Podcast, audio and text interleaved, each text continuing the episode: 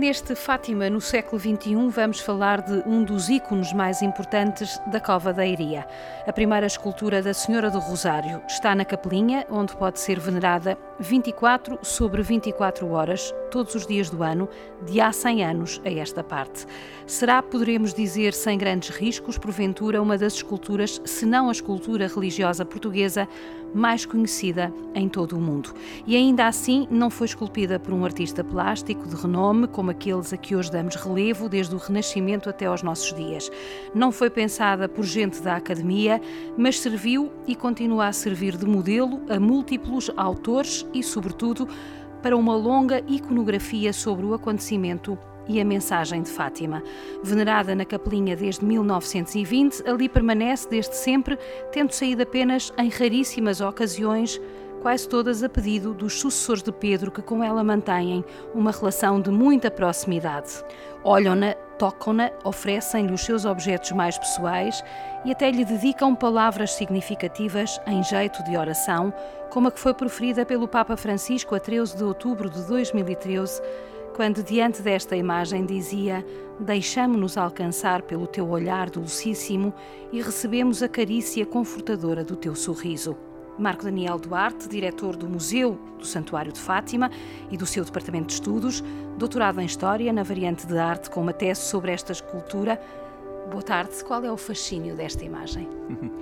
Esta imagem é de facto fascinante e também desafiante precisamente porque começa com essa hum, ambiguidade de ser feita por uma oficina que normalmente é desvalorizada pelos meios académicos, uh, pelos meios artísticos, mas que ela própria sobrevive a essa crítica e se impõe como um símbolo maior do, do cristianismo atual.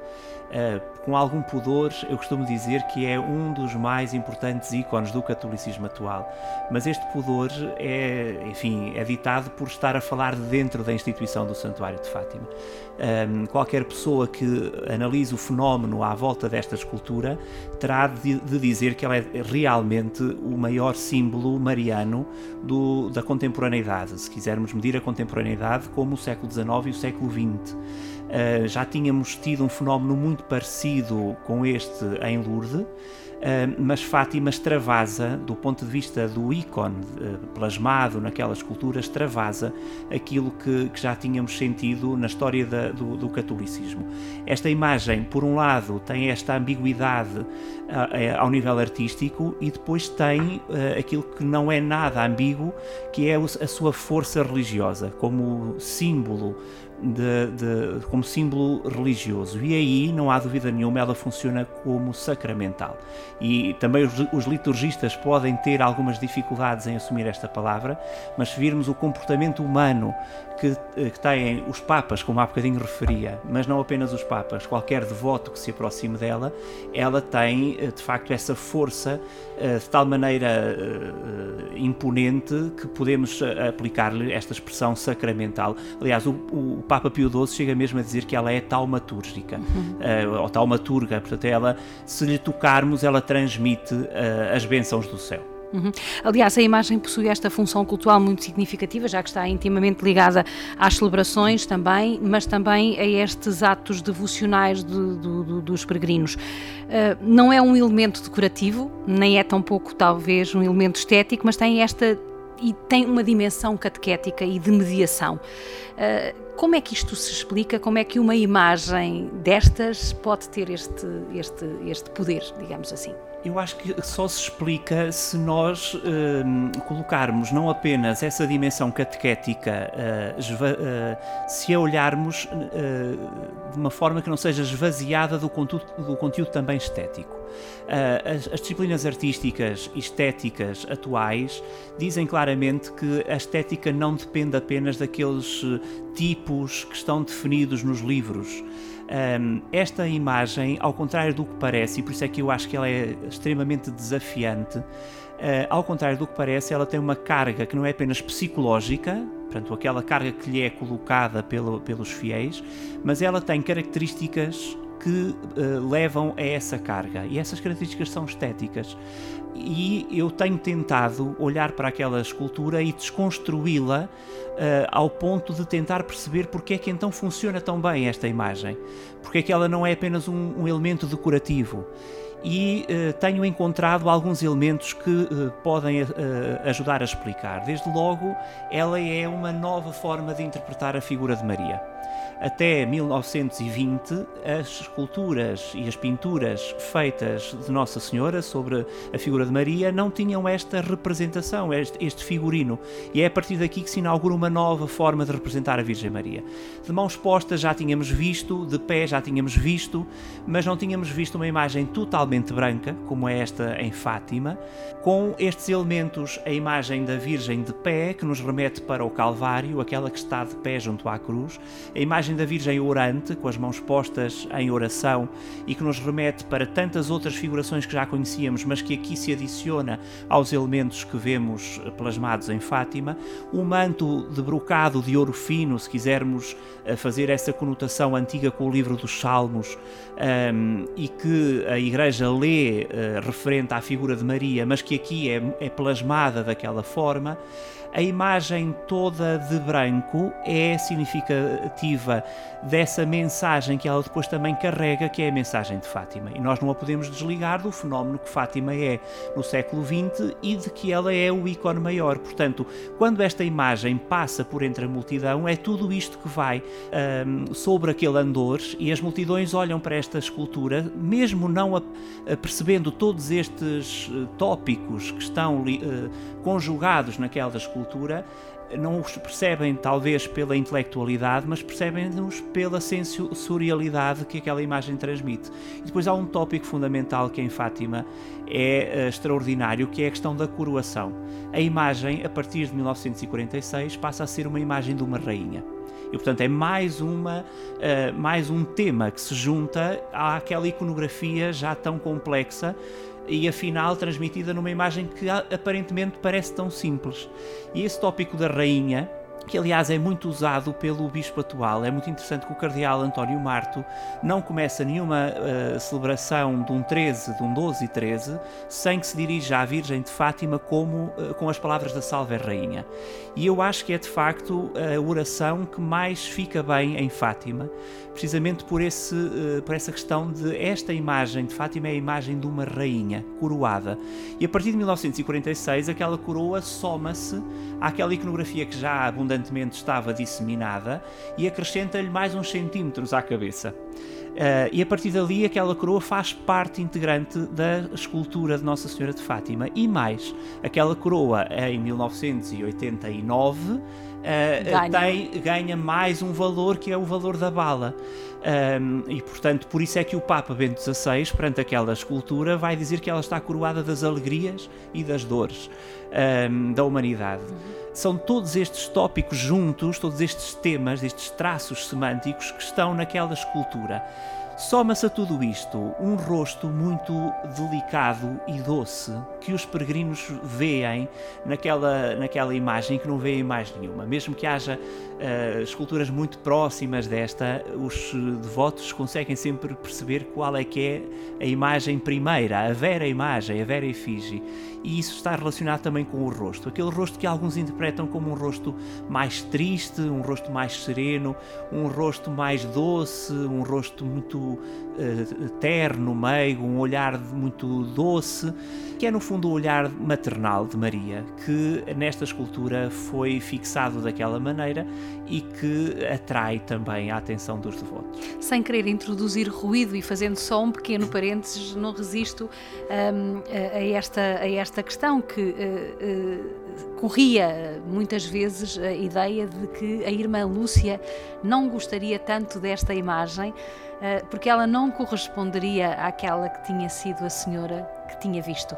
E portanto, um, que a imagem que hoje é a Virgem Peregrina número 1, que está entronizada na Basílica eh, de Nossa Senhora do Rosário de Fátima, essa sim era a, eh, imagem mais conducente com aquilo que ela tinha, que ela tinha visto. Isto é um mito, eh, obviamente. Vamos lá ver. Uh, documentalmente, uh, nós temos que de facto dizer que a imagem da Capelinha das Aparições, portanto a de 1920, não é feita sob orientação direta da irmã Lúcia. As informações chegam ao escultor uh, mediadas de várias maneiras, desde logo a partir do padre Manuel Nunes Formigão, esse sim que tem informação direta a partir dos pastorinhos. E, portanto, é ele que deixa uns apontamentos uh, na casa onde é encomendada a escultura e esses apontamentos terão passado para, para, para os escultores.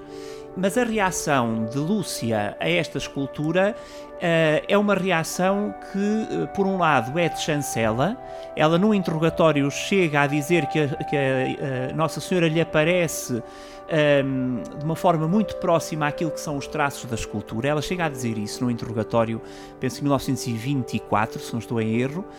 Mas há depois uma reação mais tardia da Lúcia, não tanto sobre esta escultura, mas sobre as esculturas que estavam a fazer a partir desta, que estavam a ficar muito complexas, muito eh, barrocas, estavam a ser muito uh, uh, fantasiosas na questão de, de, do drapeado das vestes, muito complicados estes, esses drapeados. E aí sim, nós vemos uma reação muito clara da Lúcia, que diz que Nossa Senhora não lhe, não lhe apareceu com tantos balandraus, ela usa esta expressão, uh, que é típica das vestimentas eclesiásticas. E a partir daí nós vemos que Lúcia se esforça por conduzir os trabalhos dos escultores que lhe pedem orientação. Uh, primeiramente a partir de, de, de, de umas uh, figurações até pintadas de algumas religiosas doroteias que tomam a Lúcia como modelo e ela vai-lhes dizendo como é que era Nossa Senhora e de facto uh, a produção desta escultura da Virgem Peregrina vai acontecer a partir do retirar das vestes complexas que a Virgem da Capelinha tem. Uh, não há dúvida de que a Virgem Peregrina está muito mais próxima dos relatos que Lúcia nos anos 40 faz e, inclusivamente, até das pagelas que ela ajuda a construir. Portanto, podemos dizer claramente que a Lúcia inspira de forma direta a, a escultura da Virgem Peregrina, dos anos 40, uh, e que a imagem de Nossa Senhora de Fátima foi chancelada pela Lúcia, mas não foi feita sob orientação direta da Lúcia. Portanto, entre mitos e realidade há toda uma história de afetos que se contam a partir desta escultura, seja na relação delas com os crentes, seja na relação dela com a própria Igreja, como já vimos com os Papas, e mais à frente ainda vamos lá falar disso. Voltemos então ao início para que se perceba como é que esta imagem surgiu uh, e como é que ela chega à Cova da Iria em junho de 1920. Bem, esta escultura é, é, desafiante a todos os níveis, não apenas o estético, mas até o documental. E eh, eh, tomaram todos os historiadores da arte ter material que ajudasse a documentar uma encomenda e todos os episódios que seguem eh, e que transformam esta escultura naquilo que ela é. Uh, de facto, nós temos a documentação abundante que nos mostra que uh, ela surge por iniciativa laical. Mais uma vez, eu refiro isto uh, sobre os inícios de Fátima porque me parece muito importante. É um leigo que uh, entende uh, que a capelinha deveria ter uma expressão plástica que pudesse fixar a aparição, a imagem da aparição, e que põe os pés a caminho e uh, para dotar a capelinha das aparições, que já estava construída, portanto em 1919, e portanto nos finais de 1919 começa a fazer uma série de diligências para dotar a capelinha de uma escultura. sabemos que vai, este leigo é um leigo de Torres novas. Sabemos que já está empenhado em 1917, uh, eh, no, na última aparição, já é ele que distribui pagelas pelos uh, que estavam aqui, pelos que costumo chamar de proto-peregrinos. Um, em 1919 vai a uma loja em Lisboa que vende arte sacra à procura de uma escultura que pudesse estar Uh, em, uh, em, em, posição de fazer essa fixação do, de, de, da, da, aparição, não encontra nenhuma que, que, coincida com as descrições e resolve então fazer uma encomenda. Portanto, é preciso fazer uma obra de raiz. Dirige-se a uma casa em Braga, a Casa Fanzeres, que Uh, uh, lhe mostra um catálogo de imagens feitas uh, já, portanto era assim que estas casas atuavam, e dentro daquele catálogo terá escolhido a escultura que mais se aproximava de Nossa Senhora de Fátima, segundo os relatos que, que ele conhecia. É uma escultura de Nossa Senhora da Lapa, que tem aos pés um menino e que tem anjos aos pés numa nuvem. Essa, é, essa, esses anjos não vão passar depois para a encomenda, porque não coincidem com a aparição, mas no figurino geral, sim, passa. Passa o rosto, a forma de inclinação do rosto, as mãos postas em oração, a própria tunicela e o manto, uh, o vestido, as vestes são muito próximas à, à, à, Senhora da Lapa, mas o autor uh, não faz exatamente aquele modelo, vai recriar. Portanto, nós consideramos essa Senhora da Lapa um arquétipo e o tipo, este tipo de Nossa Senhora de Fátima, vai ser criado nessa altura e vai-lhe introduzir alguns elementos que ainda hoje nós não sabemos exatamente porquê. Por exemplo, a questão da estrela no manto.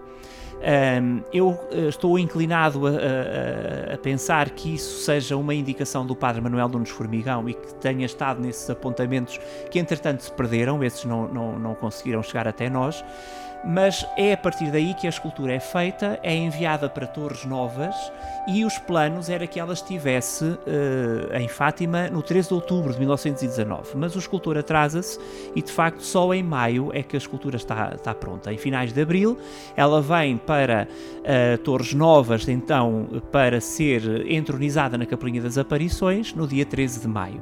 O que não acontece porque uh, as manifestações religiosas estavam proibidas e os populares não conseguiram obter das autoridades civis autorização para fazerem uma procissão uh, com uh, a escultura para a Capelinha das Aparições. Portanto, ela chega nesse dia 13 de maio à Igreja Paroquial, em Fátima, e nesse dia é colocada a veneração na sacristia da, da, da, da igreja.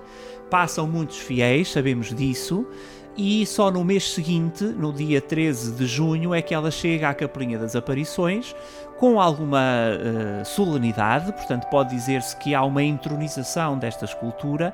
Há até quem uh, uh, deixe para a posteridade alguns relatos, até da ordem do sobrenatural. Uh, que houve algum fenó alguns fenómenos atmosféricos ligados a esse dia. Uh, no fundo, à distância, podemos olhar para esses relatos como elementos que chancelam aquela escultura como a verdadeira imagem de Nossa Senhora de Fátima. E aqui fica depois, ao cuidado da zeladora da capelinha, Maria Carreira, como todos conhecemos, que a vai trazendo para a capelinha nos dias importantes que a vai levando para a sua casa, porque nós estávamos na covadeiria numa, uh, num lugar ermo, portanto, que tinha de facto uma ermida desprotegida e, portanto, esse, esse, esse cuidado era tido para que nada acontecesse à imagem. E por isso, quando a capelinha foi dinamitada, a, a, a imagem não estava na capelinha e por isso não foi destruída também. Embora isto também alimente alguns mitos em sim, relação sim, sim. A, àquilo que, que, que permitiu com que a imagem fosse uh, preservada, digamos assim. Nós não assim. sabemos se a imagem lá estivesse, se teria sido tocada pelo atentado, não, não sabemos. De facto, a imagem não estava na Capelinha das Aparições nessa, nessa madrugada, precisamente por esses cuidados. E a imagem foi sempre muito. Uh, foi objeto de grande atenção dos fiéis, ela dissemina-se de uma forma muito, muito rápida através de réplicas de materiais, uns mais nobres, outros menos nobres, desde a bakelite, que são os antecessores dos nossos plásticos, não é? Até estes materiais eh, de polímero, eh, estes materiais plásticos, alguns fosforescentes, muito típicos que conhecemos dos objetos religiosos de Fátima, para o culto pessoal, portanto, alguns em argila. Um, sabemos que nos anos 20 já começam a circular imagens de Nossa Senhora de Fátima, portanto, antes ainda de o culto estar dado como digno de crédito e chancelado pela hierarquia da Igreja. Também sabemos que estes escultores do norte do país, portanto, a zona de uh, Santo Tirso, São Médio do Coronado, ali a zona da Trofa, Maia, uh, vão depois ter encomendas de todo o mundo para o culto já não doméstico, mas para o culto público, portanto, para serem colocadas em igrejas, em uh, catedrais, nichos das comunidades católicas, não apenas na Europa, portanto, a começar por Espanha, França, Alemanha, nessa Itália, É muito importante a difusão do culto uh, através das imagens uh, nestes países, mas depois também uh, para lá do Atlântico. Brasil, Estados Unidos da América, toda a Europa, perdão, toda a América Latina, que tem uma devoção muito grande à Virgem de Fátima, e esta imagem é verdadeiramente embaixadora de uma mensagem. Portanto, quando se coloca a imagem de Nossa Senhora de Fátima num altar uh, em todas estas latitudes do mundo, do Oriente ao, ao, ao Ocidente, aquilo que está uh, a fazer é entronizar, se quisermos, ou é difundir a mensagem de Fátima. Ela é verdadeiramente a primeira embaixadora da mensagem de Fátima. Não se coloca aqui o perigo de uma certa idolatria em torno da imagem?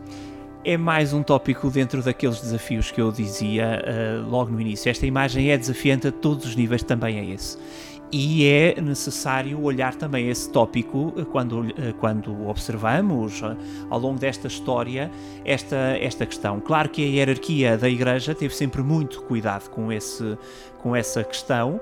Um... um cuidado reforçado, de resto, pelo próprio Papa Francisco por ocasião do centenário, quando dizia que quando vimos a Fátima não vimos ter com uma santinha milagreira.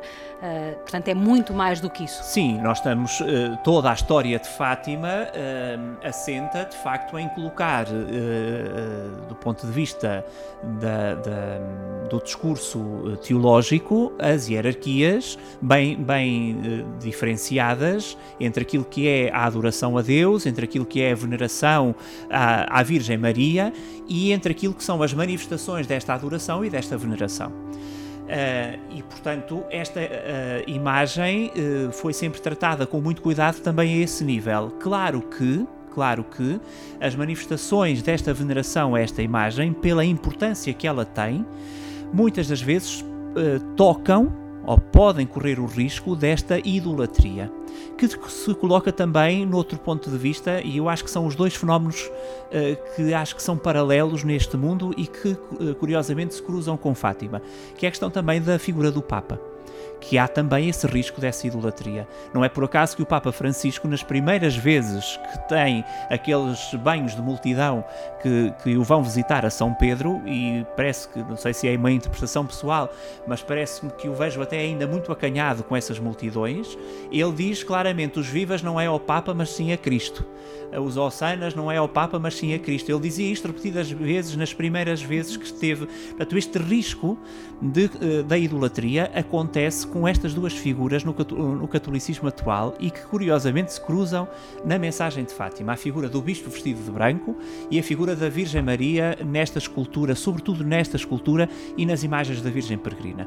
Quando esta imagem passa, as, uh, os devotos olham para ela como a vera efígie da Virgem de Fátima. Sabem claramente que é uma representação, mas a, o seu comportamento um, extravasa, de facto. Extravasa. É como se estivessem diante da Senhora. Sim, é como se estivessem diante da Senhora. No sentido, por isso é que eu digo que esta imagem é da ordem do sacramental.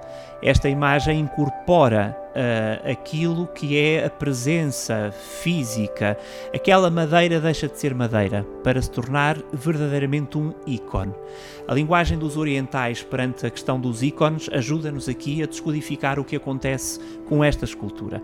Uh, e por isso é que nós vemos as multidões que se congregam à volta da Capelinha das Aparições e quando esta imagem sai.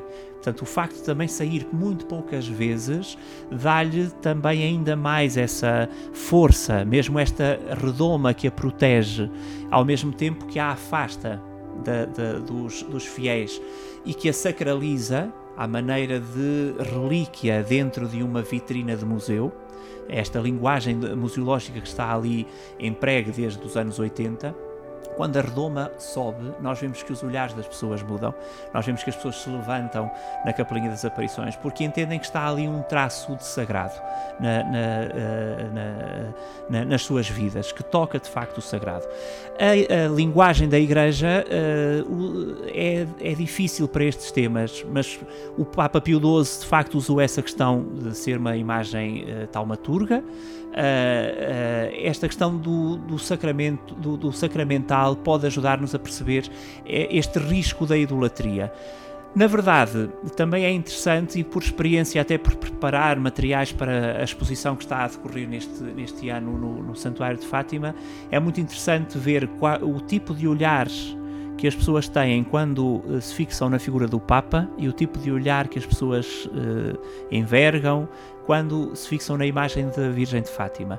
Ao passo que quando, é, quando estão olhar para o Papa, o seu lugar é de um êxtase uh, de alegria, quando olham para a Virgem de Fátima é sempre um olhar que exige uma contemplação mais melancólica, se quisermos. Portanto, verdadeiramente olham para aquela imagem como um meio, como mediadora, para alcançar as graças que pretendem alcançar da parte da Virgem Maria. E nessa função de mediação há também uma enorme função política desta imagem, desde logo através das viagens que realizou, das pouquíssimas 12 no total, mas uh, uh, para além disso há também esta ligação ao Papa, ao sucessor de Pedro, porque ele próprio se faz peregrino diante daquela imagem, em todas Sim. as situações. É comovente. Eu, eu comovo muito um, a analisar o tema da, da, desta escultura, porque ela de facto não é apenas um tema estético nem um tema artístico, é, tem também essa dimensão. A dimensão eclesial, a dimensão política nesse sentido que está, que, que está a, a abordar e há expressões dos Papas que são uh, verdadeiramente comovedoras. Uh, eu lembro-me, por exemplo, do, de, algumas já as vivi enquanto membro desta casa e, portanto, com essa, uh, com essa, com essa honra e essa responsabilidade. Um, o Papa Bento XVI, que nós nos habituámos a ver como o grande racionalista da história dos Papas do século XX, um teólogo uh, um, que olha para a mensagem de Fátima com aquele olhar crítico, no bom sentido, não é? E que nos deixa aquele testamento, o grande testamento espiritual do Papa Bento XVI em relação a Fátima, é de facto aquela análise de, de, da, da, mensagem, mensagem de Fátima e, nomeadamente, do segredo de Fátima. Como é que aquele homem racional, quando recebe a imagem de Nossa Senhora de Fátima na sua casa, no convento onde, onde agora está, no mosteiro uh, Mater Ecclesia, quando a escultura vai a, a, a Roma, e ele, no final de eh, presidir a uma brevíssima oração a que tive o privilégio de assistir, um, ehm, no final ele vai para beijar a imagem de Nossa Senhora. Aquele, uh, aquela figura muito, já bastante franzina e na altura o, o, a veste, a, a, sua veste, a sua batina, fica entalada no, no andor e ele não consegue chegar para dar um, be um beijo à, à, imagem e então com as mãos agarra a nuvem daquela escultura, mas agarra no sentido do toque que qualquer peregrino neste santuário gostaria de fazer. E o que é que isto significa? Significa que a racionalidade uh, só pode existir quando ela está completamente aivada da sensorialidade. Portanto, aquele homem não se despoja da sensorialidade para chegar àquelas conclusões que nos deixa. Ele uh, lê-as é de forma intelectual e quando chega ao momento de estar junto da imagem, toca na imagem daquela maneira. Porque, repare, vermos o Papa Francisco tocar nas imagens é uma não nos surpreende porque sabemos que ele tem essa forma de, de, de viver não é? Completamente latina da, da América Latina Sim. que nós sabemos que é muito forte essa questão do tato do toque. Um, eh, num germânico como é o Papa Bento XVI não, isso não é não é assim muito comum podermos ver isso. Ou por exemplo o Papa João Paulo II era isso que eu ia dizer também, não é? As três, as três vezes que ele esteve aqui ou que a, a imagem esteve em Roma, há sempre uh, imagens uh, muito uh, ternurentas, sim, sim. muito de filho para mãe. Sim, é, é, é, incrível a relação que o Papa João Paulo II tem com a escultura de Nossa Senhora de Fátima. Um, e eu acho que essa relação é igual à relação dos peregrinos e está uh, uh, e vem na lógica daquilo que falávamos ainda há pouco. Essa relação é, é uma relação pessoal e umbilical, essa relação de mãe-filho que eu agora dizia, é umbilical. Ele, perante esta imagem, transfigura-se Ele, com esta imagem, fica em silêncio aquele, aqueles momentos todos que uh, ainda hoje tocam uh, aqueles que leem os relatos de, de, de, da sua peregrinação, sua primeira peregrinação aqui, 1982. Um, é essa imagem que ele recebe em Roma e quando está no Palácio Apostólico com uma vela na mão e a imagem vem ao seu encontro, ele parece um peregrino de Fátima. Uh, ele podia não se ter lembrado da vela, mas a verdade é que ele assume-se peregrino com uma vela, com, com um copo, aquela vela com um copo, na, na, portanto, toda aquela iconografia que nós conhecemos ao peregrino de Fátima, que ele assume e vai atrás do andor, qual peregrino que quer ir atrás daquela, daquela escultura é ele que diz claramente, quando aquela escultura está lá em Roma, ele diz assim: uh, Vieste-me visitar. E quando vem aqui a Fátima, diz que vem retribuir a visita. Portanto, há aqui uma relação que é dessa ordem do sacramental, uh, daquela imagem encarnar, de facto, a, a, a, a, Virgem Maria, segundo este título de Fátima, com as uh, consequências que nós sabemos desta mensagem ser avassaladora para o mundo católico, como conhecemos. Portanto, esta relação que existe entre os Papas e depois, obviamente, uh, o Papa João Paulo II ficará ligado à história desta escultura precisamente por causa da questão da bala. Uh, ele, quando vem na primeira vez, oferece um terço uh, que coloca na, nas mãos da, da, Virgem de Fátima, desta escultura, e nesse terço tem a data do atentado na medalha, está inscrita a data do atentado. Mas nas outras vezes que vem, portanto, quando eles vêm já na década de 90, em 91, a imagem já tem a coroa Portanto, já tem a bala. Já, uh, já tem a, a bala, bala, sim, exatamente. Já sim. tem a bala na coroa. Portanto, como é que nós uh, nos podemos posicionar uh, e tentar perceber que sentimentos estão naquele homem que vê aquela imagem coroada também com, a, com o projeto que o, que o atingiu? E na última vez que vem ao santuário, o que é que ele deixa diante daquela imagem?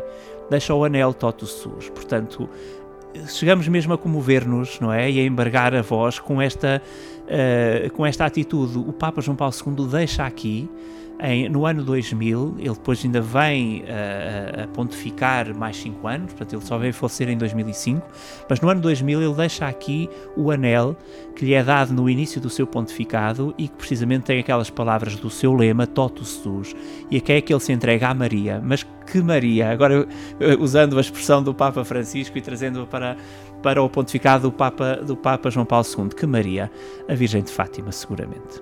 Estamos à conversa com Marco Daniel Duarte, diretor do Museu do Santuário de Fátima, doutorado em História da Arte pela Faculdade de Letras da Universidade de Coimbra. Tem desenvolvido a sua investigação no âmbito dos estudos da iconografia e da iconologia, áreas ligadas à arte sacra antiga e contemporânea, e bem assim também no âmbito das diferentes temáticas relacionadas com o pensamento humano no contexto da história de Fátima. Autor de várias dezenas de estudos publicados em revistas científicas e editados em livros, alguns deles premiados, tem também comissariado diversas exposições científicas subordinadas às temáticas desta especialidade, muitas em Fátima, a última das quais sobre esta escultura que está patente aos peregrinos até dia 15 de outubro. Tivemos uh, um momento em que este espaço esteve encerrado por causa uh, das questões sanitárias decorrentes da pandemia da Covid-19. O que é que poderemos ver a partir deste dia 13 de junho nesta exposição? Bem, esta exposição era, uh, é uma exposição que uh, tinha que ter um fulgor muito grande do ponto de vista investigativo, porquanto ela vive uh, a partir de uma peça que não pode estar exposta. a exposição é sobre a escultura de Nossa Senhora de Fátima, que faz 100 anos, e para chegarmos a essa história que é contada num núcleo, específico dessa exposição, tivemos que trazer todos os antecedentes que levam a perceber aquela uh, escultura. Uh, e depois de vermos essa escultura em contraposição com os modelos que os autores fizeram a partir da, da daquela peça, os autores eh, eruditos, uh, temos que tirar as conclusões daquela escultura para a história da Igreja e para a história da arte. Uh, o que é que os peregrinos podem ver? Podem ver precisamente esta escultura analisada deste ponto de vista, através de muitas peças que ajudam a contar esta história, não apenas a história física ou, uh, ou factual de chegar a este tipo iconográfico, mas uh, também essa ramificação que se faz a partir desta peça. No dia 13 de junho, a ausente desta, desta, desta exposição que é omnipresente, porque é sobre ela que, é, que a mostra incide, vai estar neste dia um, em contraposição às peças que os autores fizeram a partir desta, de, desta, desta, desta figuração. E, portanto, com todas as regras de segurança que, obviamente, teremos de, de manter, os eh, visitantes vão poder ver a escultura face a face. Uh, aquilo que não acontece há muitos anos neste santuário, como sabemos, porquanto com as obras dos anos 80 os peregrinos ficaram mais afastados da, da, da escultura. E, portanto, vamos poder ver o estado de conservação, uh, que é uma questão que nos preocupa e que é importante. Essa era a questão que eu lhe ia fazer, era que medidas é que iam ser tomadas, porque esta, ao levar a, a, a imagem para a exposição tal qual como todos os dias 12 e 13 em que a imagem é manipulada, digamos Sim. assim, é transportada, naturalmente que isso pode provocar danos na estrutura da imagem. É uma imagem que também está todo o ano eh, na Capelinha das Aparições, portanto é um lugar muito exposto, eh, não às intempéries porque ela está debaixo de teto numa redoma, mas enfim, sofrerá certamente também com estas oscilações climáticas. Eu pergunto-lhe que cuidados, eh, sendo uma imagem tão importante, sendo um ícone talvez a par da capelinha o ícone mais importante do santuário, que, que, que, que, medidas é que o santuário e, em particular, a sua equipa uh, desenvolvem no sentido da preservação e da conservação desta uh, escultura? Bem, esta escultura é desafiante a todos os níveis e este é um dos níveis em que ela de facto é, é mais nos desafia. Ela é uma escultura de madeira, não foi preparada para estar uh, conforme tem estado ao longo de 100 anos e por isso ela tem também já uma história que conta a partir das marcas do tempo. E nós vamos ter que nos habituar a isso é muito importante. Eu penso nesta escultura todos os dias. Todos os dias esta escultura está no pensamento uh, da, da equipa do santuário, que é uma equipa muitíssimo empenhada, que é uma equipa qualificada para uh, uh, enfrentar este desafio que tem que ser enfrentado do ponto de vista da ciência. Um, por isso desenvolvemos um estudo científico aqui há uns anos para percebermos exatamente o seu estado de conservação e de como é que podemos prolongar a vida a esta escultura. Contudo, esta escultura é a escultura que foi tocada por João Paulo II, que foi tocada por Bento XVI e nós não podemos apagar essas marcas. Essas marcas fazem parte desta peça e todos nós vamos ter que nos ir uh, uh, habituando a perceber que a escultura vai envelhecer uh, vai envelhecer com dignidade, com a dignidade que nós estamos a tentar uh, uh, conferir-lhe. Um, e por isso esta exposição uh, no final uh, do, do, dos núcleos vai, uh, trata precisamente esta questão dos cuidados que nós temos com esta peça. Um, muitos devotos ficam muito aflitos quando veem a peça à chuva, nós ficamos ainda muito mais eu penso que todos acreditaremos nisto, uh, com algumas movimentações no andor, porque obviamente não são movimentações feitas por pessoas da área do museu e, portanto, não, não são completamente controladas pela equipa do museu, mas este binómio entre preservação e veneração tem que ser um binómio que tem que estar sempre a par um do outro e nenhum pode vencer. Nós temos que compatibilizar sempre este binómio, porque esta escultura, se não estiver à veneração, não tem sentido também. E o grande desafio que a equipa técnica do museu tem por diante é propor, obviamente, ao santuário a melhor forma de fazer equiparar este binómio, eh, que é, como dizia, o da preservação da escultura e o da veneração da, da escultura. Esta exposição ajuda a abrir uh, estas eh, linhas de, de, de investigação uh, para que o santuário vá tomando as opções em cada tempo. Também é uma verdade que a escultura, em cada época, foi trabalhada no, uh, pelo, com o melhor que em cada época se fazia. Uh, e segundo os protocolos de cada época. Neste momento, os nossos protocolos não são os protocolos dos anos 50.